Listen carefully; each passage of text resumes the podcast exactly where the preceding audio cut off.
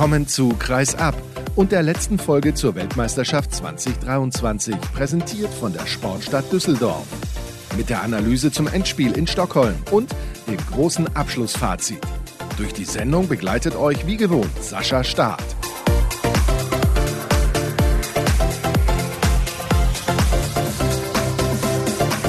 Frage aller Fragen, sie ist beantwortet. Also ich weiß nicht, ob sie die Frage aller Fragen ist, aber zumindest was dieses Turnier angeht. Hallo und herzlich willkommen zur letzten Ausgabe rund um die Weltmeisterschaft der Männer 2023.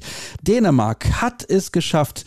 Der historische Hattrick ist perfekt. Zum dritten Mal in Folge ist Dänemark Weltmeister geworden. Herzlichen Glückwunsch. Mit 34 zu 29 hat man das Finale gegen Olympiasieger Frankreich gewonnen vor über 23.000 Zuschauern in der Fußballarena in Stockholm. Und es war trotzdem, auch wenn man glaubt, mit fünf Toren war es vielleicht nicht so ein packendes und spannendes Finale, über das wir jetzt in dieser Ausgabe natürlich sprechen werden. Und das sei direkt vorab gesagt, ich begrüße noch einen zweiten Gast neben meinem ersten Experten. Nachher spreche ich mit Christoph Teuerkauf über das Spiel der deutschen Mannschaft gegen Norwegen. Das hat die DHB-Auswahl ja für sich entscheiden können und über die Leistung der Gislason 7 so im Allgemeinen und ein bisschen, was kann in Zukunft passieren, was muss sich vielleicht noch verbessern oder verändern. Aber zunächst begrüße ich Daniel Genix in der Leitung. Hallo Daniel. Hallo Sascha, schöne Grüße. Es freut mich sehr, dass du heute mit dabei bist, denn du hast Geburtstag. Erstmal herzlichen Glückwunsch. Konntest du denn, weil du ja nebenbei vielleicht noch ein bisschen gefeiert hast, das Finale überhaupt komplett fokussiert verfolgen? Ja, vielen Dank erstmal. Du kennst mich ja jetzt auch schon ein paar Jahre und du weißt, dass ich dann auch für Handball mal das eine oder andere Kaltgetränk stehen lasse oder den Kaffee dann nachmittags trinke mit der Verwandtschaft und der Familie und dann passt das schon mit 21 Uhr an einem Sonntagabend Anwurf. Ja, gut, ich hätte jetzt gedacht, so wie ich dich kenne, hast du dann nebenbei noch das Kaltgetränk getrunken, aber Spaß beiseite. Wir wollen uns natürlich fokussieren jetzt auf dieses Endspiel Frankreich gegen Dänemark. Zunächst mal, was war deine Erwartung vor diesem Spiel? Ja, Erwartungen vor WM-Finals sind ja immer nicht so hoch. Wenn du das achte, neunte Spiel innerhalb von gut zwei Wochen hast, ist ja immer so die Frage, ob das Spiel dann noch so einiges hergibt. Ich hatte schon ein spannendes Spiel erwartet. Das wurde ja eigentlich auch erfüllt. Hatte Dänemark aufgrund des gesamten Turnierverlaufs ja so ein bisschen auch vorne gesehen. Aber wie man jetzt auch heute im Finale gesehen hat, Frankreich wirst du halt einfach auch nicht los. Ne? Wenn du drei, vier Tore weg bist oder fünf, plötzlich ist Frankreich wieder da. Und so ein Spiel habe ich im Vorfeld eigentlich auch erwartet, dass es halt, ja, es war ja bis kurz vor Schluss irgendwie noch alles möglich, bis dann Frankreich hinten so ein bisschen Anschluss verloren hat und dann hat Dänemark natürlich auch mit fünf Toren vielleicht auch ein bisschen zu hoch gewonnen. Das spiegelt vielleicht nicht ganz so den Spielverlauf wieder. Ja, das glaube ich tatsächlich auch. Ich glaube, so ein Ergebnis mit zwei Toren Differenz wäre wahrscheinlich richtig gewesen. Die Dänen haben aber super losgelegt und führten nach sieben Minuten mit 6 zu 2. Da kamen die Franzosen zu Beginn nicht ganz so hinterher. Vor allem auch, weil Niklas Sandin erstmal zwei Freie weggenommen hat. Ja, kann man ja fast schon sagen, dass der Abstand, der dann nachher so das ganze Spiel über mehr oder weniger war, dass der schon in den ersten, man hat er die Auszeit genommen, sieben Minuten hat er schon die Auszeit genommen, Guillaume Gilles, dass das Spiel da ja schon fast weg war, in Anführungsstrichen bei 2 zu 6 und die frühe Auszeit, da ist Frankreich dann so ein bisschen hinterhergelaufen, so das ganze Spiel irgendwie. Ne? Landin hatte auch schon die ersten Bälle, wie du sagst, da gefangen, hatte knapp 40 Prozent in der ersten Viertelstunde. Ja, da ist irgendwie Frankreich noch gar nicht so ins Spiel gekommen. Hatten Probleme, das vielleicht das Tempo der Dänen da so ein bisschen zu verteidigen im Angriff. Ja, und das war tatsächlich auch ein Faktor, der hinterher da nochmal mit reingespielt hat. Da sprechen wir aber gleich drüber, weil die Franzosen sich wieder rangekämpft haben. Also nach dieser Auszeit von Guillaume Gilles funktionierte das deutlich besser, weil sie eben auch diesen Rückraum, diesen überragenden Rückraum der Dänen einigermaßen kontrollieren konnten und weil sie selber auch mehr Lösungen gefunden haben im Positionsangriff und dann auch Niklas Sandin irgendwann nicht mehr so viel gehalten hat, weil seine Quote ging dann immer mehr in den Keller und in der zweiten Halbzeit, nachher natürlich auch noch Thema, kam Kevin Möller dann ins Tor und das hat die Partie vielleicht dann auch zugunsten der Dänen entschieden. Aber Hut ab, muss ich wirklich sagen, Daniel, die Franzosen sind immer wieder in der Lage, auch in Spielen, wo es vielleicht nicht danach aussieht, wieder den Hebel umzulegen und dann tatsächlich auch Lösungen zu finden. Das hat auch in diesem ersten Durchgang genauso funktioniert. Also 13-9 für Dänemark war ja irgendwie mal der Spielstand zwischendurch. Kurz vor der Pause, da steht es auf einmal 12-14, wo dann Dänemark die Auszeit nimmt. Da waren sie also wieder dran. Ne? Dann kommen sie auf ein Tor nochmal ran, schaffen aber vor der Pause nicht mehr den Ausgleich. Da gehen mit einem Minus dann noch in die Halbzeit, also völlig ausgeglichenes Spiel. Wenn man dann auch nachher die Statistik sich mal angeschaut hat in der Halbzeit, Da waren ja fast alle Werte ausgeglichen, bis auf vielleicht die paar Torhüter-Prozent da, was dann vielleicht dieser eine Treffer dann im Unterschied dann ausmachte. Frankreich hat es dann einfach auch geschafft, ja, ein bisschen besser zu verteidigen. Die kommen dann besser in die Abwehr, lassen nur noch zwei Tore dann zu in den letzten zehn Minuten der ersten Halbzeit.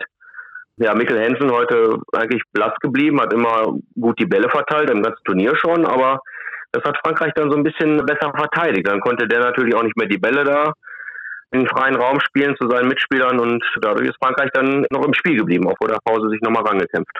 Und da kann man nur ja, von Glück sprechen auf dänischer Seite, dass man eben so ein unerschöpfliches Reservoir an Spitzenspielern hat. Rasmus Lauge ist gar nicht in Erscheinung getreten während dieses Turniers. Er war verletzt, deswegen hat er nicht gespielt. Und dann bringt Jakobsen ihn, hat einen frühen Treffer erzielt. Das war, glaube ich, so ein Tempo-Gegenstoß oder zweite Welle. Ich weiß es nicht mehr ganz genau. Zu diesem 6 zu 2 Zwischenstand, wo dann Guillaume Gilles direkt danach die Auszeit genommen hat. Dann kam erstmal von Lauge wenig bis gar nichts, weil er halt auch nicht gespielt hat. Und dann gegen Ende des ersten Durchgangs bringt ihn Nikolai Jakobsen. Er wird sofort zum Faktor und damit springen wir dann auch in den zweiten Durchgang er hat das Spiel komplett an sich gerissen. Warum aus deiner Sicht? Ja, irgendwie hat man so das Gefühl, dass die Spieler, die ja viel auch auf der Bank gesessen haben, die Starspieler von der zweiten Sieben sozusagen, dass die dann irgendwie nochmal so frische Luft gekriegt haben da, ne? Also zwischendurch habe ich mal geguckt, da saß ein Mensa auf der Bank, ein Holm auf der Bank, ein Halt auf der Bank, ein Jakobsen auf der Bank und Kevin Möller saß erst noch auf der Bank. Und dann kommt nochmal so ein Lauge rein, der ja gar kein Faktor war im Turnier bislang, ne? Bringt da die Dynamik rein, geht in die Tiefe, was halt Hansen nicht geschafft hat. Der hat die Bälle zwar noch ein bisschen verteilt, aber ist ja jetzt auch schon nicht mehr 20 Jahre alt. Ne? Er hat ein bisschen weniger Dynamik. Lauge läuft vor, läuft zurück, stößt in die Tiefe, macht dann noch einen geilen Pass oder schließt selber ab. Ja, zehn Feldtore hat er dann ja am Ende geschafft. Ich glaube, was haben sie im Kommentar gesagt? Der sechste Spieler, der ist im WM-Finale mehr als oder zehn oder mehr Tore trifft. Feldtore muss man ja auch dazu sagen, ne? keine sieben Meter ja, da kam dann so die zweite Luft von Dänemarks Bank. Das muss man schon sagen, dass sie da vielleicht auch die breitere Bank heute hatten. Das hatten sie definitiv. Metz Menzer noch mit zwei Schlagwurftoren. So kennt man das ja auch von ihm aus der Bundesliga. Früher von den Rhein-Neckar-Löwen und mittlerweile von der SG Flensburg-Handewitt, dass er die Dinger dann einschweißt. Manchmal überpaced er dann auch ein bisschen, aber heute in der entscheidenden Phase hat er wichtige Dinger gemacht. Bei dem einen sah Vincent Gerard auch nicht sonderlich gut aus.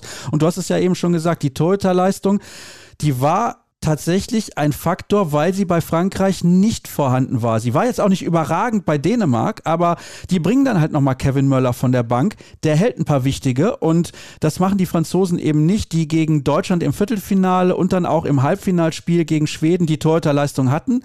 Und ja, am Ende dann fünf Tore Unterschied. Du hast ja eben schon gesagt, aus deiner Sicht war das ein bisschen zu viel des Guten, aber Dänemark, das ist halt eine Mannschaft, ja, wenn sie eine Lösung nicht finden, dann finden sie eine andere. Und ich muss sagen, also dieses eine Tor, das hast du ja dann auch gesehen von Simon Püttlik, kurz vor Ende des Spiels, wie er da aus dem Unterarm den Ball unter die Latte nagelt, phänomenal. Und da habe ich auch nur gedacht, diese Würfe, die sehen wir ja bei den Dänen ständig von allen Rückraumspielern. Das ist schon auch phänomenal, wie die ausgebildet sind und auf welchem Niveau die technisch unterwegs sind. Ja, sieht man bei vielen Spielern. Ich glaube, du meinst das 32-29 von Pitlick, zwei Minuten vor dem Ende. Da war es dann auch so durch. Direkt danach ist Landin wieder im Kasten bei einem 7 Meter, der da auch stark pariert. Ja, und dann fangen die Dänen ja schon an zu feiern. Aber die haben es ja auch irgendwie geschickt gemacht. Führen mit vier Toren acht Minuten vor Schluss. Frankreich muss was machen. Und was macht Dänemark? Die gehen auf einmal in irgendwie so eine 3-3-Abwehrformation da, provozieren einmal Schritte, was gut, muss man pfeifen, wenn man es sieht, ne? Pfeifen die Schiris dann einmal weg bei den Franzosen, dann ist der Ball weg. Also die sind dann in der Hinsicht ja auch nicht ungeschickt. Wir wissen, dass Frankreich kommen muss, um die letzte Chance dann nochmal zu nutzen, aber dann machen die sowas Verrücktes wie eine 3-3-Abwehr. Habe ich selten gesehen, dass die das mal so machen jetzt, kurz in der entscheidenden Phase mal. Und das hat Frankreich dann wahrscheinlich völlig aus dem Konzept gebracht. Und ja, wie gesagt, fünf Tore natürlich zu hoch am Ende, aber ich finde, es hat Dänemark dann doch schon verdient gewonnen am Ende. Ja, das glaube ich auch. Also Dänemark ist ein verdienter Weltmeister, das können wir insgesamt schon so festhalten. Ich gucke jetzt gerade mal nebenbei, weil wir ja gefühlt quasi direkt nach Ende des Finals aufnehmen, ob es mittlerweile auch bekannt ist, wer MVP dieses Turniers geworden ist und wer auf jeden Fall auch bei den Statistiken ganz vorne zu finden ist. Auf jeden Fall Matthias Gissel ist der Torschützenkönig geworden, das können wir festhalten. Er hat die meisten Treffer bei diesem Turnier erzielt und alles Feldtore. Das ist ja auch der entscheidende Punkt. Also der brauchte keine sieben Meter. Man muss sich mal vorstellen, er würde noch die sieben Meter werfen. Dann wäre er wahrscheinlich der alles überragende Spieler, was diese Statistik angeht. Aber er schafft es halt auch ohne die sieben Meter ganz vorne zu landen in der Torschützenliste. Also sehr, sehr bemerkenswert. Und ich kann nur sagen, mein MVP ist auf jeden Fall Simon Pitlick, auch wenn er jetzt im Finale in Anführungsstrichen nur eine Nebenrolle gespielt hat. Ich meine, sieben Treffer wären es am Ende gewesen. Also mit sieben Treffern nur die Nebenrolle zu spielen, das sagt ja auch einiges aus. Aber über den gesamten Turnierverlauf eine überragende Weltmeisterschaft, die er gespielt hat. Auch in der Defensive ist er ja jemand, der gefordert ist, fast über die kompletten 60 Minuten, außer Magnus Landin, deckt dann auf der Halbposition, je nachdem, ob man den langen oder kurzen Wechsel hat. Also das fand ich äußerst bemerkenswert. Schiedsrichter hast du gerade gerade eben noch angesprochen. Ich weiß nicht, wie du es gesehen hast. Gefühlt, das hat ja auch Timo Kastening während des Kommentars gesagt, jede 50-50 Entscheidung für Dänemark. Ist dir das auch so aufgefallen? Also erstmal muss ich sagen, dass die Schiedsrichter eigentlich eine gute Leistung gebracht haben. Da waren jetzt natürlich Situationen auf beiden Seiten, worüber man streiten kann. Ja, ist ein bisschen auffällig gewesen zum Schluss, als Frankreich da nochmal aufkommen wollte, dass sie dann wirklich jeden Pfiff, den man wie du sagst, 50-50 pfeifen kann, dass sie den halt zu Dänemark gegeben hatten. Da war vorher die Situation mit Pitlick, wo er auf Außen, glaube ich, verteidigt und den Schritt zum Außenangreifer macht, wo ein deutscher Spieler eine rote Karte für gekriegt hat in einem Spiel und die Schiris zeigen sofort zwei Minuten, gucken sich noch nicht mal das Video an. Ja, haben sie vielleicht klar so gesehen und direkt so entschieden. Das ist auch relativ schnell entschieden worden. Sie haben dann nicht sich noch beraten ja, ob das jetzt ein Vor- oder Nachteil dann im Endeffekt für Frankreich gewesen wäre, wenn sie da eine rote Karte noch gezogen hätten gegen Pitlick. Den sie Mitte haben sie ja sowieso bekommen. Tja, man hat den Videobeweis, man könnte ihn dann in dieser Situation, wie es denn halt schon oft in diesem Turnier auch gut angewendet wurde, mal eben zu Rate ziehen und dann dementsprechend auch entscheiden. Denn die Regel sagt ja ganz klar, wenn ich den Schritt noch nach außen mache, um da versuchen zu verteidigen, dann ist es eigentlich eine rote Karte, weil der Außenspieler in der Abwehr die Kontrolle über den Angriffsspieler ja haben muss.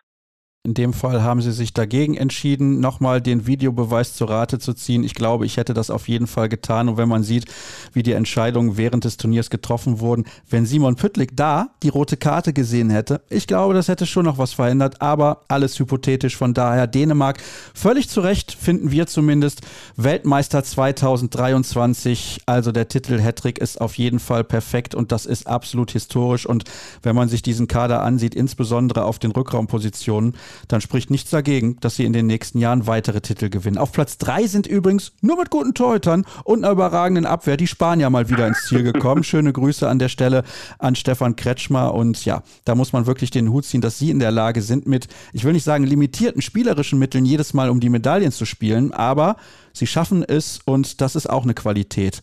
Von daher herzlichen Glückwunsch auch an die Spanier zum Gewinn der Bronzemedaille. Und Daniel, nochmal herzlichen Dank auch an dich, dass du mit dabei gewesen bist. Wir machen jetzt die letzte Pause während dieser WM-Sondersendung und kurz noch durchatmen und dann gibt es die Analyse zum deutschen Spiel und der deutschen Mannschaft mit Christoph Teuerkauf.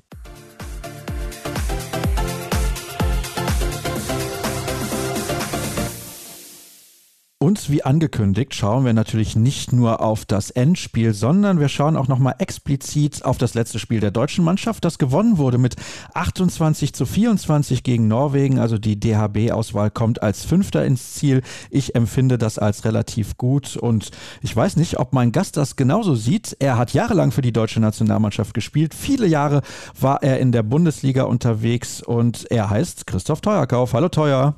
Hallo. Ich freue mich, dass du dir die Zeit genommen hast, eben noch Windeln gewechselt und jetzt auch schon bei mir in der Sendung, also nicht selbstverständlich, deswegen nochmal danke dafür. Was sagst du so als erstes Gesamtfazit, was dieses Spiel gegen Norwegen angeht? Ja, also ich glaube, grundsätzlich kann man mit dem fünften Platz zufrieden sein. Wir sind dicht dran an der Weltspitze. Es fehlt sicherlich noch ein kleines bisschen, um dann ins Halbfinale vorzudringen. Aber ich glaube, auf die Leistung kann man aufbauen sowohl mannschaftlich als auch, ich glaube, aus Einzelspielersicht, da haben sich schon einige Überraschungen aufgetan und ist, glaube ich, so ein kleiner Wink Richtung Zukunft. Und gerade heute hat man gesehen, wenn man die breite Bank dementsprechend nutzt, ob Zwitzke oder Stutzke waren, die sich da heute in den Mittelpunkt gespielt haben, glaube ich, lässt das gut Richtung Zukunft blicken auf jeden Fall. Jetzt hast du einen Namen schon genannt. Er war für mich neben Andreas Wolf der Spieler des Spiels, Luka Witzke, weil er das Spiel sehr, sehr gut gesteuert hat. Er macht das auch ganz anders als Juri Knorr. Ist ein komplett anderer Spielertyp. Er geht ein bisschen mehr in die Tiefe, weniger aus dem Stand. Er ist ein bisschen dynamischer auch, geht mehr so dann auch in Richtung Wurfgefahr und das macht dann auch den Norwegern bzw. den Gegnern ganz andere Probleme als die Spielweise von Juri Knorr. Mir hat das sehr, sehr gut gefallen von Luka Witzke heute. Ja, absolut. Ich glaube, man kann sie sogar vielleicht mal beide zusammen kombinieren. Dann haben wir den Spielwitz und die Schlagwürfe und, und die Kreislaufkooperation von Juri und halt die Dynamik, das 1-1 und eventuell auch ein bisschen die Sprungwürfe aus dem Rückraum oder halt die Zweikämpfe in der Tiefe von Luca. Ja, also hat mir heute sehr, sehr gut gefallen. Und genau das habe ich ja gerade auch schon mal angesprochen. Ja, das ist halt so ein kleiner Wink in Richtung Zukunft.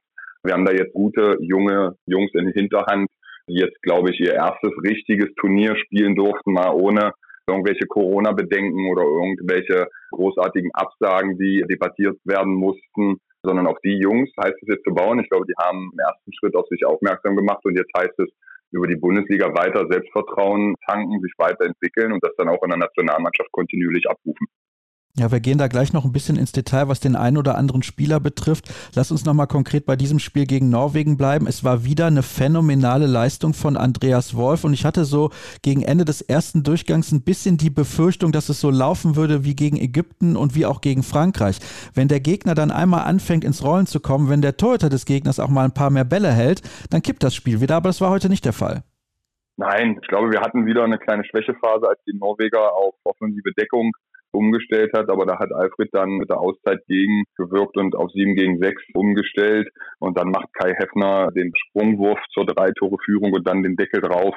Ich glaube, dass man das nicht verallgemeinern sollte. Also wir haben wirklich ein gutes Turnier gespielt. Wir sind dann gegen Norwegen, wo wir schon qualifiziert waren, an Bergerud gescheitert. Okay, Frankreich hat uns dann finde ich, aufgrund des Torhüters und ihrer abgezockten Spielweise so ein, so ein bisschen, ich will nicht sagen die Grenzen aufgezeigt, aber schon das gezeigt, woran es noch fehlt um in die Weltspitze einzudringen. Und ja, Ägypten, das war sicherlich ein Spiel mit Höhen und Tiefen, aber das muss man der jungen deutschen Mannschaft auch einfach gönnen. Ja, nicht gönnen, aber das darf man nicht so kritisch sehen. Also das muss man ihnen noch zugestehen irgendwo. Wichtig ist ja immer, dass man aus diesen Sachen lernt. Und das Allerwichtigste ist, dass man trotz Schwächephasen halt auch sieben von neun Spielen gewinnen konnte. Das ist, glaube ich, ein sehr, sehr gutes Fazit. Und wenn man bei so einer Riesen-WM mit 32 Teilnehmern am Ende Fünfter wird und in Anführungszeichen nur gegen Norwegen und Frankreich verloren hat, ist das, glaube ich, eine ganz passable Turnierleistung. Zumal man bei dem ersten Spiel gegen Norwegen ja auch eine realistische Siegchance hatte. Die hatte man gegen Frankreich nicht, weil man an dem Tag nicht gut genug war. Und ich habe das eben in meinem Live-Kommentar beim Spiel der Deutschen ja auch gesagt. Ich frage mich, ob Frankreich überhaupt der Maßstab ist, ob man sich mit denen messen kann aktuell, weil die einfach so viel besser sind. Die Dänen auch sind so viel besser. Die Schweden mit Gottfriedsson wahrscheinlich auch. Aber dahinter ist es doch ein relativ offenes Feld. Vielleicht sollte man schauen, dass man in diesem Bereich absolute Spitze wird, um sich dann näher an die Creme de la Creme heranzutasten, sagen wir es mal so. Ja, aber da sind wir ja nicht weit weg. Also Fünfter ist der erste von den Mannschaften, die nicht im Halbfinale waren. Und das spricht für eine Qualität, finde ich. Also Du kannst Erster werden und Dritter werden. Der Verlierer vom Spiel um Platz drei wird Vierter und dahinter kommen schon wir. Und wir haben mit einem positiven Ergebnis das Turnier beendet. Wir sind Fünfter. Wir waren nicht im Halbfinale, okay, aber wir haben dann nochmal Charakter und Stärke gezeigt und sind die beste Mannschaft, die nicht im Halbfinale war. Und ich finde, das sollte man ganz, ganz oben hinschreiben, dass das eine gute Turnierleistung war. Natürlich, ja, Frankreich ist außergewöhnlich. Die schaffen seit, ich glaube, jetzt mittlerweile 14 Jahren in einem regelmäßigen Abstand ihre besten Spieler auszutauschen. Dann kommt ein Jüngerer nach, dann wird der der beste Spieler, dann kommt wieder ein Jüngerer nach. Der Einzige, der das mitgeformt hat und mitgetragen und der alles miterlebt hat, ist Nikola Karabatic und die anderen sind immer wieder sukzessive herangeführt, dann Stammspieler geworden und dann wieder ausgetauscht worden. Also, und das ist außergewöhnlich, dass das jetzt wirklich über mittlerweile über 14 Jahre funktioniert. Die Dänen, klar, wenn man Mikkel Hansen und Niklas Landin, um nur zwei zu nennen, in ihren Reihen hat, ist der Anspruch immer hoch und die haben auch die letzten Jahre bewiesen, dass einfach die Weltbesten auf ihren Positionen sind. Ja, und dann die Schweden, die haben jetzt einfach eine gute Generation, aber die hatten zwischendurch auch ein kleines Tief. Den hat man auch die Zeit gegeben, das zu entwickeln. Und ich finde, wir sind wirklich, wirklich auf einem guten Weg. Also ich bin sehr, sehr positiv gestimmt und würde das auch mit Abstrichen natürlich, aber wenn es nicht zu verbessern geben würde, wären wir halt schon Weltspitze, würde ich sagen, also die Jungs haben ein sehr gutes Turnier gespielt. Oder ein gutes mit Tendenz sehr gut auf einzelnen Positionen. Ja, auf einzelne Positionen können wir sehr, sehr gerne eingehen. Andreas Wolf, das habe ich eben auch erwähnt, eigentlich für mich der All-Star-Torhüter, muss ich ganz ehrlich sagen. Also klar, Deutschland ist nicht ins Halbfinale gekommen, aber so wie er in den K.O.-Phasenspielen gehalten hat, also das war ja unglaublich. Also ich habe auch versucht, fast alle Spiele zu sehen. Über Niklas Landin, da braucht man nicht sprechen. Natürlich ist er mit Perez de Vargas von den Spaniern. Ich glaube, die teilen sich so ein bisschen. Oder wahrscheinlich ist Niklas die Nummer 1a, Perez de Vargas ist die 1b. Und ich glaube, Andreas hat auf jeden Fall gezeigt, dass er internationale Klasse, wenn nicht sogar Weltklasse hat. Und vor allen Dingen, er hat es gezeigt. Ich glaube, 90 Prozent der Spiele oder 80 Prozent des ganzen Turniers hat er herausragende Leistungen gezeigt. Und deswegen würde ich ihn auch wahrscheinlich, wahrscheinlich aber auch durch die deutsche Brille zumindest mal fürs All-Star-Team in Frage kommen lassen. Ja, und vor allen Dingen, wenn man um die Player of the Match Bewertung geht, ich glaube, es hat kein Spieler häufiger gewonnen als er. Also für mich hätte er das durchaus verdient. Dann sind wir da einer Meinung. Sehr, sehr gut gefallen hat uns allen natürlich auch Juri Knorr. Das einzige Problem bei ihm ist, wenn seine Art und Weise zu spielen nicht funktioniert, wird es schwierig. Ja, mit 22 ist das auch noch okay, finde ich. Also ich finde, Juri hat ein sehr, sehr gutes Turnier gespielt. Ich finde, wir Deutschen sollten auch nicht den Fehler machen, jetzt irgendwie zu urteilen oder beurteilen. Also man kann eine Meinung haben, man darf bestimmt auch Kritik äußern, wenn es was zu kritisieren gibt, durchaus. Aber ich glaube, dass da auch in Deutschland genau da das Problem ist. Also der Junge ist einfach noch ein junger Spieler, der ist jetzt bei den Rhein-Neckar-Löwen, der ist jetzt erst auf dem Weg, sich konstant in der Bundesliga im Niveau, wo es um Titel geht, zu messen. Ja, er war vorher in Minden, ist jetzt bei den Rhein-Neckar-Löwen. Er macht seine, ich will nicht sagen, seine ersten Schritte in der Nationalmannschaft. Das war trotzdem auch eins seiner ersten großen Turniere. Und da muss man einfach auch so ein bisschen das, was es noch zu verbessern geht, klar erwähnen, aber auf keinen Fall so hervorheben. Also ich finde, er ist ein außergewöhnlicher Spielmacher, der hat Fähigkeiten, der ist ein wurfstarker Playmaker, den, glaube ich, andere Nationen vielleicht sogar gerne haben wollen würden. Und jetzt ist es halt die Frage, wie macht man das im Team? Wie nutzt man das im Team? Und vor allen Dingen, wie kann man es kompensieren, wenn es dann halt nicht mehr funktioniert? Aber ich finde, da sollte man auf keinen Fall den Fehler machen und jetzt irgendwie nur über seine Sachen reden, die zu verbessern sind, weil er hat für sein Alter, nicht nur für sein Alter, er hat einfach ein sehr, sehr gutes Turnier gespielt und das sollte, glaube ich, bei allen im Kopf bleiben. Ja, also ich wollte da jetzt nicht irgendwie zu kritisch daherkommen, sondern ich finde auch, dass er ein sehr gutes Turnier gespielt hat. Und ich glaube auch, dass er in den nächsten Jahren noch viel besser werden wird, weil er lernt natürlich aus den einzelnen Situationen, das ist ja logisch. Und man nimmt ihn auch als sehr reflektiert wahr. Also ich glaube, er lernt noch mal schneller als andere das tun. Und du hast es ja gerade angesprochen, er lernt auch gerade erst bei den Rhein-Neckar-Löwen auf höherem Niveau zu spielen. Letzte Saison war er zwar schon bei den Rhein-Neckar-Löwen, aber da war auch Andy Schmid noch da. Und deswegen ist das jetzt so die erste Saison, wo er bei einem Top-Team in der Bundesliga auch das Sagen hat auf der Rückraummitte-Position. Ich finde, er macht das sehr, sehr gut. Also von daher großes Lob an Juri Knorr. Sehr, sehr gut gefallen haben mir natürlich auch, das war vorher aber abzusehen, Johannes Goller, logischerweise, Julian Köster, das haben wir auch gesagt. Und einen, den du kennst, besonders gut aus Magdeburg, Lukas Mertens. Ich bin richtig begeistert von ihm. Ich finde, er ist auf internationalem Spitzenniveau angekommen. Was denkst du? Mm, ja, ich gehe da voll mit. Also bei Johannes Göller ist es jetzt keine Überraschung. Der ist in Flensburg einer der Anführer, der ist immer Brandung, Abwehr wie Angriff und der hat das eins zu eins, wenn nicht sogar nochmal mit der Frequenz jetzt von der Handball-WM auf einem Niveau gezeigt. Also das war schon Wahnsinn. Also ich finde es gut, dass wir immer noch über Hendrik Pekeler und Patrick Winczek reden, aber Johannes Goller ist auf jeden Fall Kapitän der Mannschaft, das zu Recht. Top-Turnier gespielt, Angriff wie Abwehr. Ganz, ganz toll. Julian Köster, eine der großen Entdeckungen schon im letzten Jahr gewesen, hat seine aufstrebende Form bestätigt, muss man auch VfL Gummersbach und Gudjon Waller Sigurdsson ein großes Kompliment aussprechen. Man sieht die tägliche Arbeit, woran sie arbeiten und wie sie arbeiten ist auch auf jeden Fall auf dem Weg in die internationale Klasse. Und ja, wie du gesagt hast, Lukas Mertens, wir haben ähm, in so einem Trainerteam in Magdeburg, also mit den Jugendtrainern mal so ein bisschen geguckt, weil es ja schon ein bisschen auch mal die Frage gab, ja, aber warum warum Darmke? Ich finde, Speedy hat das sehr, sehr gut gemacht. Man hat gesehen, in der Abwehr versucht er kompakt zu stehen, Bälle zu klauen und Stürmerfaul zu ziehen. Über sein Tempospiel brauchen wir gar nicht, glaube ich, reden. Es ist nicht umsonst der Spitzname Speedy bei ihm. Und aus der Ecke, ja, das erste Spiel war noch ein bisschen wackelig, aber da hat er ja danach selber in einem anderen Podcast zugegeben, dass sein erstes WM-Spiel durchaus nochmal eine nervösere Hand machen kann. Und danach hat er sich absolut gefangen und war völlig zu Recht die Nummer eins im deutschen Team und hat sehr, sehr stabil gespielt im Angriff und in der Abwehr. Ich freue mich sehr, weil man bei ihm auch die Entwicklung der letzten Jahre so richtig wahrnimmt. Er hat natürlich auch in Magdeburg davon profitiert, dass Matthias Muscher sich leider langfristig und schwer verletzt hat, aber er hat diese Chance auch genutzt, persönlich besser zu werden, zu reifen. Jetzt spielt er in der Champions League und ich finde, auch das merkt man schon jetzt bei den Leistungen, die wir von ihm gesehen haben bei diesem Turnier. Ich merke übrigens auch, du bist äußerst positiv und es ist natürlich dann auch typisch deutsch, alles irgendwie schlecht zu sehen und sich das Haar in der Suppe so rauszupicken, aber abschließend natürlich auch nochmal die Frage, Frage von mir, was hat dir denn nicht so gut gefallen? Wo siehst du noch Verbesserungspotenzial, damit diese Mannschaft vielleicht nächstes Jahr bei der Heimeuropameisterschaft ein Halbfinale erreichen kann? Verbesserungspotenzial geht nur Abgezocktheit. Also wir haben gesehen, was die Spanier und gerade die Franzosen für eine Abgezocktheit haben. Aber sowas kann man nicht lernen. Das kommt nur über Erfahrung, das kommt nur über Turniere, das kommt nur über, wie verarbeite ich negative Erlebnisse und Ergebnisse. Ja, und man muss immer wieder zurückkommen. Und das ist so, also ich sehe nichts Negatives. Also wir hatten ein gutes Tempospiel, egal in welcher Formation haben wir gut verteidigt.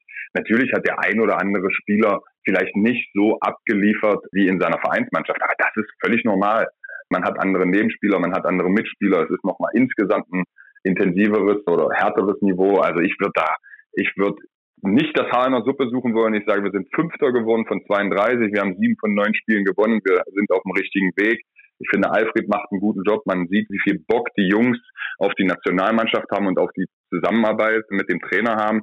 Und das Einzige ist einfach Erfahrung sammeln. Erfahrung sammeln. Und da gehört genauso dazu, wie du gesagt hast, was Juri macht, mit Negativerlebnissen umgehen, wie reflektiere ich und dann einfach, einfach aus Fehlern lernen. Und dann wird uns das über die nächsten Jahre wenn dann die Coolness und Abgezocktheit dazukommt, dann haben wir eine Chance, wieder ins Halbfinale zu kommen. Und dann ist sowieso einiges möglich. Also das ist sowieso so. Ich finde, man sollte das Halbfinale nicht als Ziel ausgeben, weil man sieht, man führt hoch, man hat den letzten Wurf, man bekommt einen abgepfiffen und plötzlich ist man raus. Ja, und dann spielt man gegen Deutschland um Platz fünf, obwohl man eigentlich zweimal Vize-Weltmeister war.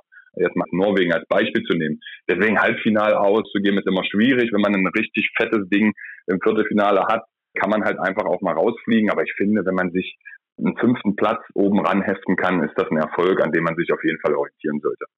Das finde ich auch, denn am Ende steht eben dieser fünfte Platz zu Buche und ich glaube, vor dem Turnier hätten sehr, sehr viele das sofort unterschrieben. Von daher können wir, glaube ich, insgesamt mit der Leistung der Nationalmannschaft bei diesem Turnier durchaus zufrieden sein. Ich hoffe, ihr wart übrigens alle auch durchaus zufrieden mit den ganzen Sendungen während dieses Turniers. Es hat mir sehr, sehr viel Spaß gemacht. Teuer, danke nochmal an dich, dass du dir die Zeit genommen hast und ich weiß das sehr, sehr zu schätzen, denn es gibt ja ordentlich was zu tun und die Trainings laufen ja auch weiter sozusagen bei euch im Jugendbereich beim SC Magdeburg. Magdeburg. Von daher keine Selbstverständlichkeit. Und nochmal der Aufruf, uns zu folgen auf den verschiedenen sozialen Kanälen, auf Twitter at Kreisab, YouTube at Kreisab, Facebook.com slash Kreisab und natürlich sind wir auch bei Instagram fleißig unterwegs unter dem Hashtag und vor allem dem Accountnamen Kreisab. Ihr könnt uns auch sehr, sehr gerne unterstützen auf patreon.com slash Kreisab. Nochmal herzlichen Dank an alle, die das bislang regelmäßig und auch unregelmäßig getan haben. Darüber freue ich mich sehr. Jetzt gibt es erstmal eine gute Woche Pause von Kreisab, aber dann haben wir schon wieder DHB-Pokal-Viertelfinals, die auf dem Programm stehen und die gibt es dann natürlich dann auch zu besprechen in der ersten Ausgabe dann im Februar. Das war's rund um die Handball-Weltmeisterschaft 2023. Herzlichen Dank für eure Zeit und Aufmerksamkeit und bis demnächst. Tschüss.